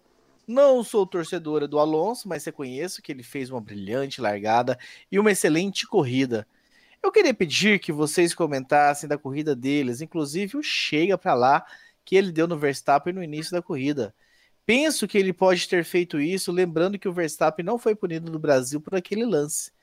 Verstappen também fez uma excelente largada. Na opinião de vocês, por que a Mercedes foi tão bem no Qatar, mesmo tendo tantas curvas? Qual é a perspectiva para a Arábia Saudita? O campeonato está imprevisível, interessante. Só me preocupa se ele for decidido pelas voltas mais rápidas. Abraço a todos, Esther. Quem? Você, Fábio Campos. Você. Eu quero que você se concentre. Eu quero que você se concentre antes a gente até já comentou bastante, né? Dela perguntando por que, a Mercedes foi mais rápida com tantas curvas. Você falou, né, da questão da frente, a, da, da Red Bull, e teve a questão também da asa que tiveram que trocar. Ah, porque, enfim, se você tem mais alguma coisa a acrescentar, para a gente entrar de, de cheio no Alonso. É, não, a única coisa que eu tenho a acrescentar, eu, é isso aí, a gente já respondeu, eu ia dizer justamente isso, né? A gente já respondeu a, a, a, a diferença da Mercedes para o resto é, foi bem menor do que no Brasil. no Brasil havia um buraco maior entre a Mercedes e o resto. Quando eu falo resto, tira a Red Bull. Estou falando o resto do pelotão. Porque é uma medida. Como Red Bull e Mercedes estão ali ombro a ombro, tirar para avaliar a Red Bull, tirar a Mercedes e para avaliar a Mercedes, tirar a Red Bull, é um cálculo legal. Tem muitos jornalistas fazendo esse cálculo. Depois eu posso até trazer em uma outra edição, enfim, os números, talvez na edição que vem, enfim, a gente ainda vai estar antes de, antes de, de Arábia Saudita é, a, a, como que Mercedes e Red Bull estão oscilando diante do resto do pelotão. Porque aí você tem uma medida de quem está piorando no ombro a ombro, no, no, no entre eles, né? No, no, um contra um. É, só é curioso, só uma coisa rapidinha sobre esse assunto, é curioso como a, a, toda a polêmica da bandeira amarela que gerou, né, a declaração do Christian Horner, que foi lá divertido, enfim, a imprensa inglesa passou a segunda-feira inteira dando mais atenção para isso do que para a corrida. Eu tô com a Esther, acho que foi a Esther que falou. Eu não achei a corrida tão ruim assim, não. A corrida me agradou mais. A gente teve algumas brigas interessantes. É, eu esperava menos. Eu esperava menos do Qatar, porque é uma pista que nem foi feita para a Fórmula 1. Então eu acho que acabou até tendo algumas, tendo algumas, algumas disputas. Mas é aquilo, né? É, é, para essa Fórmula 1 é aceitar. Para a Fórmula 1 do ano que vem é outra. Né, o nível tem que subir. É... Então, Raposo, é, o curioso é que a, toda a polêmica da bandeira amarela no sábado acabou sendo até boa para o Verstappen. Porque vocês já pensaram isso? Ele perdeu cinco posições. É, só que o Bottas também perdeu. Se o Verstappen não perdesse as cinco posições, vamos supor que não acontece aquilo com o Gasly, né, da zebra, explode a asa, fura o pneu. O Verstappen tinha uma enorme chance de largar ali em segundo ou terceiro, é, superar o Bottas, porque ele está num nível muito acima do Bottas. Só que o Bottas ali logo atrás dele, ele não teria o trunfo da melhor volta, porque ele, por ele abrir para todo mundo, ele teve o buraco no pelotão para poder parar e fazer a melhor volta com tranquilidade. Embora ele já tivesse fazendo a melhor volta no, na parte final da corrida, a garantia mesmo daquela troca para o pneu vermelho para fazer a melhor volta, ele não teria. É, então a chance, claro que isso tudo é um si, é uma, é uma, coisa até mais lúdica, mas do mesmo jeito que na Rússia a chuva veio para fazer o Hamilton ganhar, mas piorou o campeonato do Hamilton, porque ajudou muito o Verstappen, é, para o Hamilton foi pior em termos de campeonato o que a chuva fez, embora ele tenha vencido a corrida por causa disso.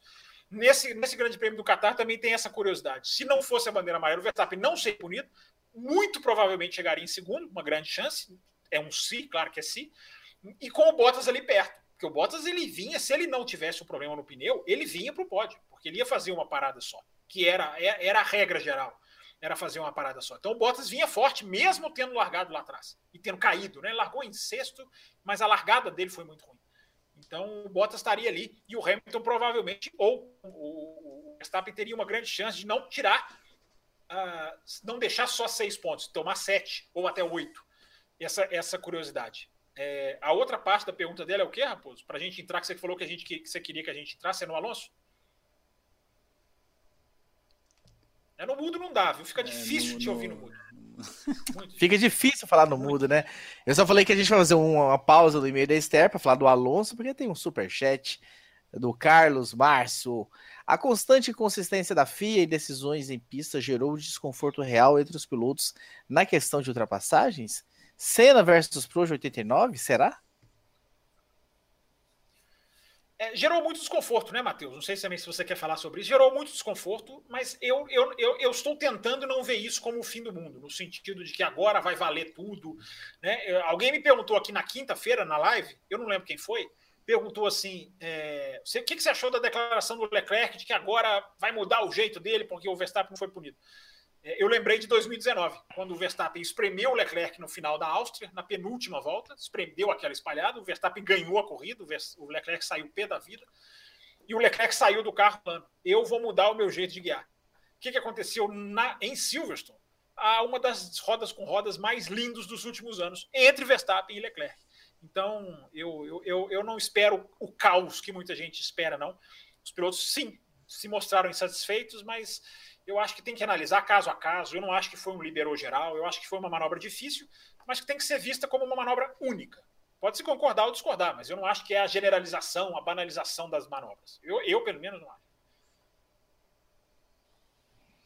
O, a, a Esther né, pediu para a gente falar do Alonso, Matheus. O Arthur Freire mandou o seguinte e-mail: Bom dia. Eu estou enviando este e-mail às 9h58 do domingo, antes da corrida. Eu vim do futuro para dizer que veremos o Fernando Alonso no pódio pela primeira vez desde 2014. Não, isso é mentira isso, né? Você, é real. Ele mandou entra no café. Entra, entra no e-mail. Entra no e-mail da Café com Velocidade, você vai ver lá. O e-mail domingo, às nove e pouco da manhã, chegou esse e-mail. E-mail do? Arthur, ele veio do futuro. Ele tava com aquele almanac lá do De Volta pro Futuro e ele eu voltou. Vou, eu vou entrar no, no e-mail agora para já perguntar para ele os números da Mega Sena, para ver se ele já manda é, também. É, Arthur, porque... não, o Arthur, não, eu ia falar, não, o Mega Sena ele não vai passar, ele vai ganhar sozinho. Não fale pra gente Egoísta. quem vai ser o campeão, viu, Arthur? Eu não quero saber quem vai ser o campeão, a não ser na bandeirada da última corrida. Mas do Klaus Heiderich, espero ter falado certo o seu nome, Klaus. Olá, bancada do café. Bom, o que vim dizer desse sensacional show da troca de posição pelo DRS? Com certeza essa vai ser a pauta principal do programa. Será que vamos falar do DRS? Até, até não falamos ainda, hein? Corrida morna. E a pergunta é homenagem ao Raposo. Qual o tamanho do pódio do Fernando Alonso? Excluindo o safety car no final da corrida, ele ainda chegaria ali? O Pérez terminou a dois segundos apenas. Daria para chegar? Então, mais uma questão do Alonso. João Pedro, salve, salve pessoal do Café Velocidade. Enfim, Fernando Alonso voltou a estourar champanhe depois de sete anos ausente do pódio. O ritmo do espanhol, que já tinha sido muito bom na classificação, se converteu em um pódio que, atrelado aos pontos do Ocon, recolocou a Alpine na quinta posição do Mundial. Na transmissão nacional foi falado que o pódio do Alonso foi mais impressionante que a vitória do Esteban na Hungria, devido ao espanhol ter conseguido o resultado com ritmo puro. Pergunta: vocês concordam com essa afirmação? E o quanto isso se deve a uma possível melhora da Alpine? Grande abraços à equipe do Café com Velocidade. Enfim, Alonso na pauta. É, era para mim essa aí? Essa sessão de Por favor, comece, comece o senhor. É, primeiro eu quero começar com um parênteses antes de falar do Alonso. Esse negócio de o tamanho do Alonso, o tamanho de não sei quem. Na semana passada, curiosamente, o Fábio Campos começou a falar o tamanho da vitória, o tamanho disso, tamanho daquilo. Sem querer, ele começou a falar e, e fez a alegria aí do pessoal foi. no, no, foi, foi no chat. Ele foi falando aí, mas falando de Alonso agora. Primeiro que é bom ver o Alonso.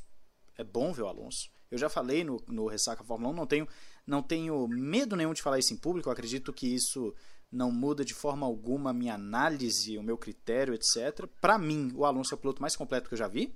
Para mim, Matheus. Eu fico feliz com, a, com, com o pódio dele, apesar que no início da temporada eu falei que não acreditava muito nessa volta dele, em termos de performance, mas ele tem mostrado o contrário, o que fico feliz também em ver. É, eu acredito que o pódio, sem falar da corrida em si primeiro, mas ele está coroando uma temporada em que o Alonso calou muitas bocas, inclusive a minha. É um pódio que coroa, é um pódio simbólico. Né? Ele é um pódio que, que, que tem esse peso do simbólico dos sete anos de jejum, uma equipe mediana. É, então tem esse, esse detalhe. É, agora, da corrida em si, primeiro, o quali do Alonso já é muito bom. Já é um quali muito forte. Né? A gente não pode esquecer do quali do Alonso, que já mostrava uma Alpine numa posição que não é o normal dela. A Alpine não é de estar ali nos primeiros colocados. A Alpine é uma equipe para brigar por décimo, para brigar por décimo primeiro, por décimo segundo. É uma equipe que, que, principalmente ao longo da temporada, foi perdendo um pouco de fôlego se comparado a Ferrari, a Alpha Tauri também.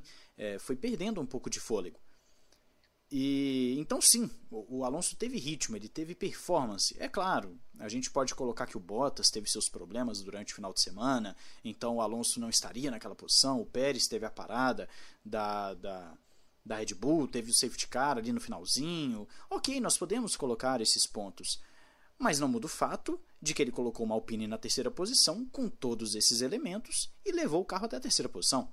Nada muda esse fato.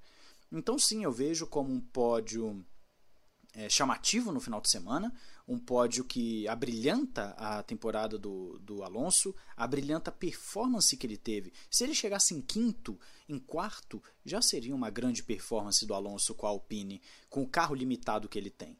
E respondendo a segunda pergunta do se o carro da Alpine melhorou, eu não acredito que melhorou. Para mim foi circunstancial ao meu entender, foi circunstancial. O carro da Alpine eu ainda vejo atrás de McLaren, de Ferrari, de AlphaTauri, talvez no mesmo nível ali de Aston Martin.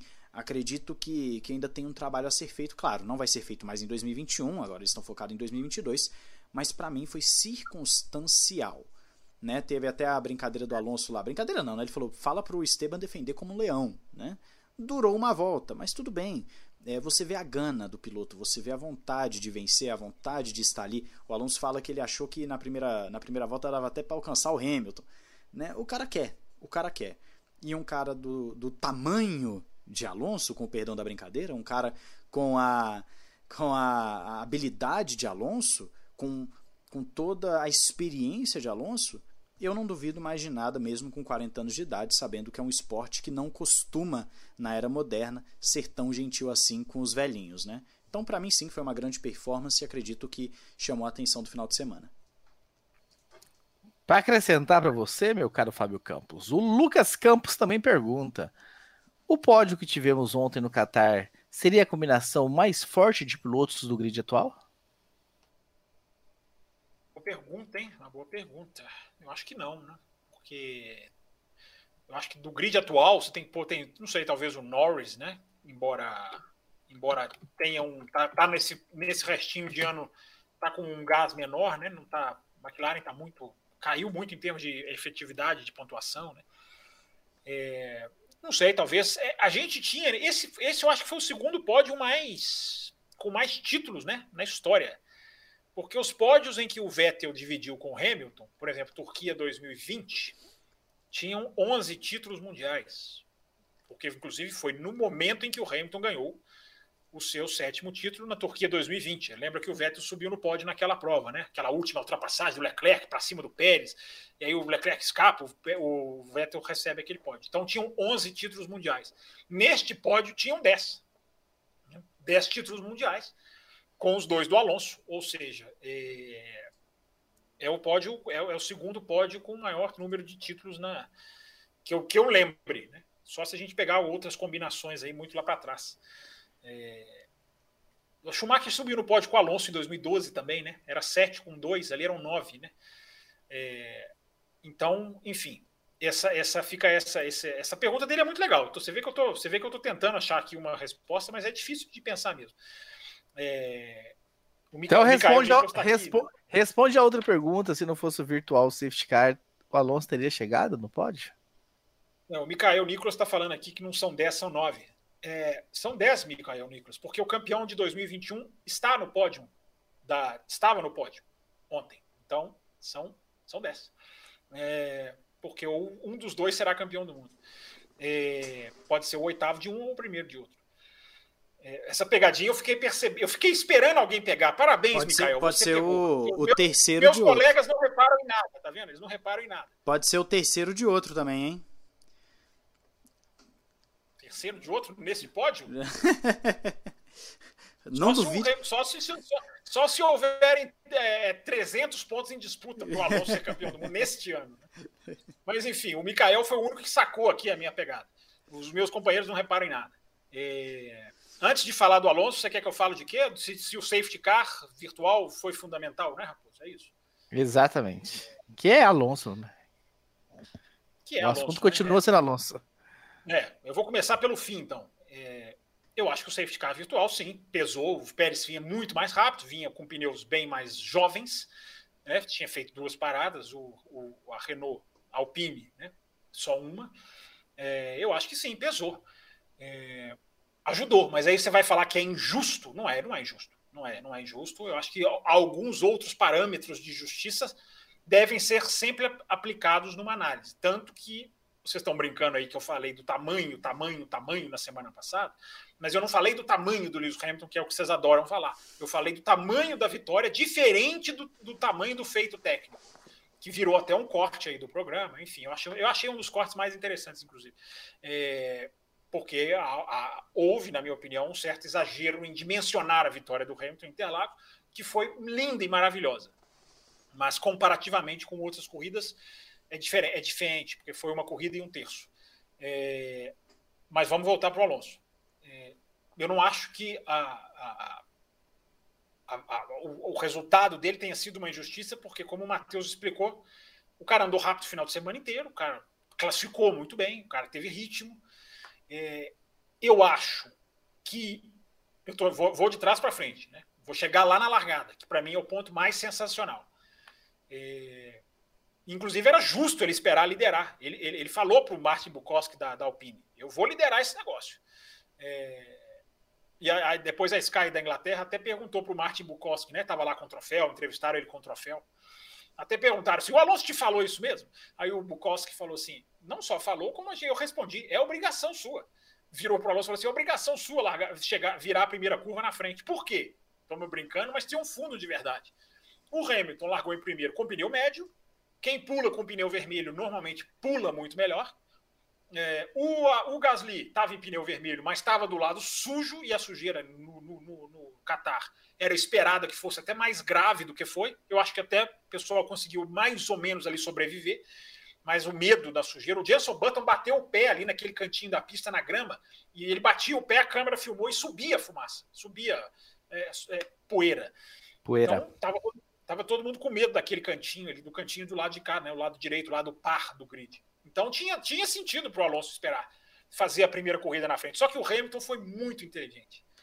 Porque o Hamilton larga, reparem, vocês não repararam, claro que não. Mas reparem, o Hamilton larga, ele vai dar o vácuo para o Gasly.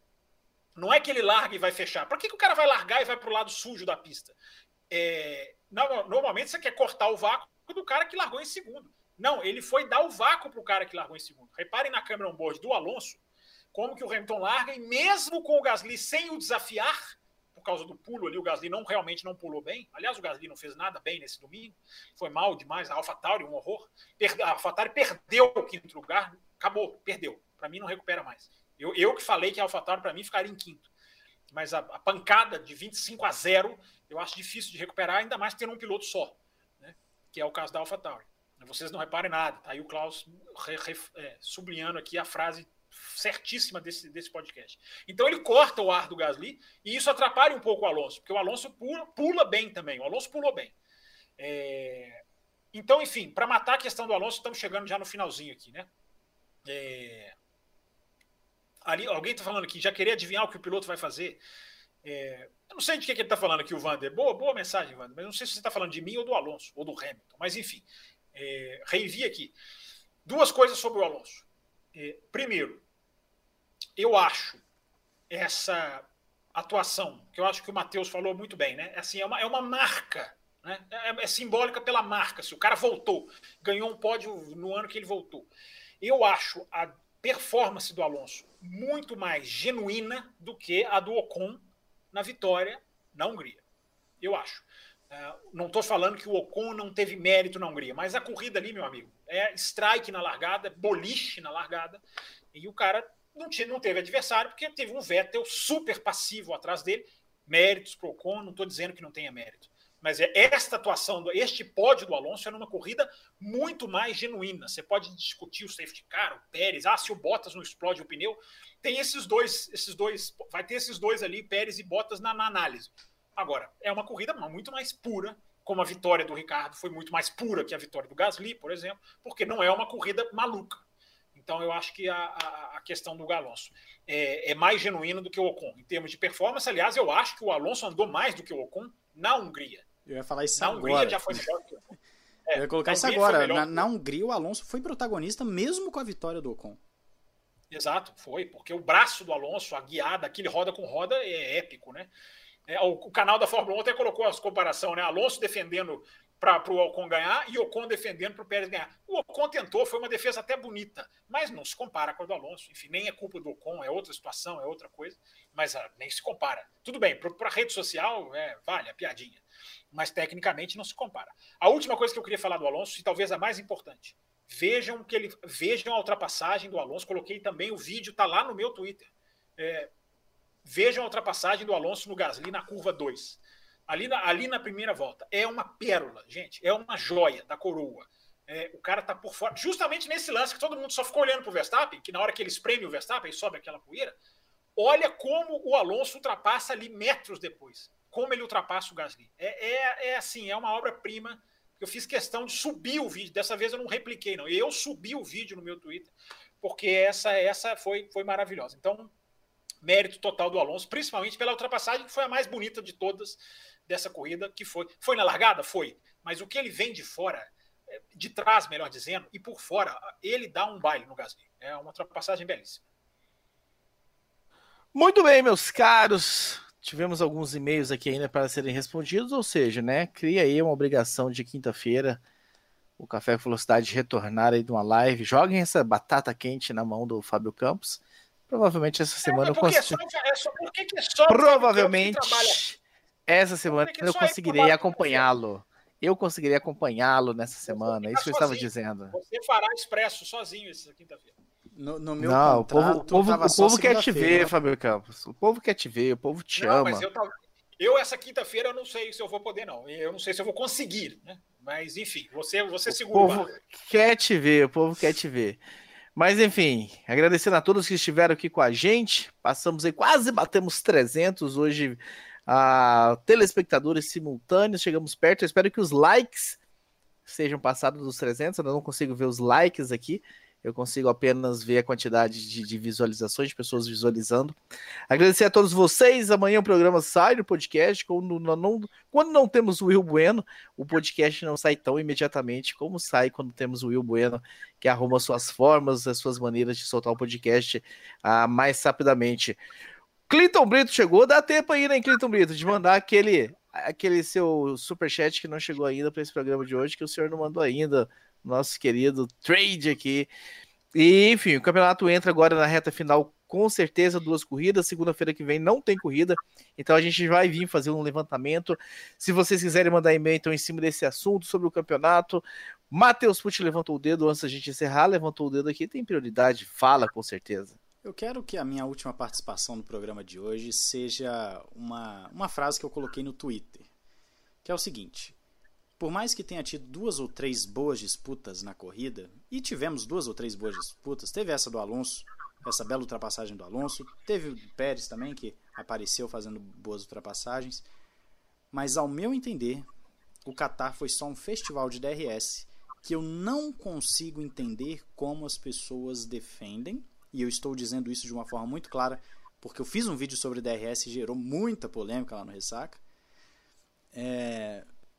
Como as a pessoas. Sua tradução, a sua tradução foi interessante, né? Eu faço, eu costumo fazer a tradução em português, né? É o sistema é DRS, né? Sistema de redução de desafio. Você fez o, o inglês Don't Race System. Right? É, Don't Race System. E eu acredito que. Olha que só, o Fábio um... Campos assistindo os vídeos do Ressaca. É, Olha aí, espero que, tá... que não tenha dado dislike, né? Mas aí. Mas não, o... eu, eu, te defendi, eu te defendi porque teve um cidadão ignorante que, te, te, que eu não sei por que, que as pessoas te confundem tanto com torcedor. Você, faz vídeo torcendo pro Hamilton, pro Verstappen, porque tudo os caras te acusam de torcedor. Né? Cada vídeo é um diferente. que é o xingamento é, é já, cada já, vídeo é um diferente. É torcedor. aí o cara falou que você, aí o cara falou, o cara falou que você não criticaria o DRS se não fosse o Hamilton que tivesse ganhado. É. Aí eu, alguém me copiou no tweet lá e eu falei, é, nós que. Aí o cara fala, quem reclama do DRS não entende nada de automobilismo. Aí eu fui lá e assinei embaixo, é isso mesmo, eu não entendo nada de automobilismo. Porque é, eu não, não aceito.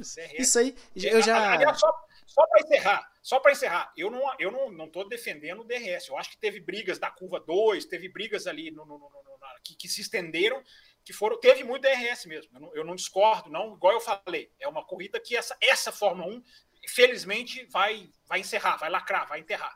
Mas é, é, eu acho que teve algumas boas brigas ali interessantes ali no, no meio. É, eu, eu fiquei um pouco decepcionado.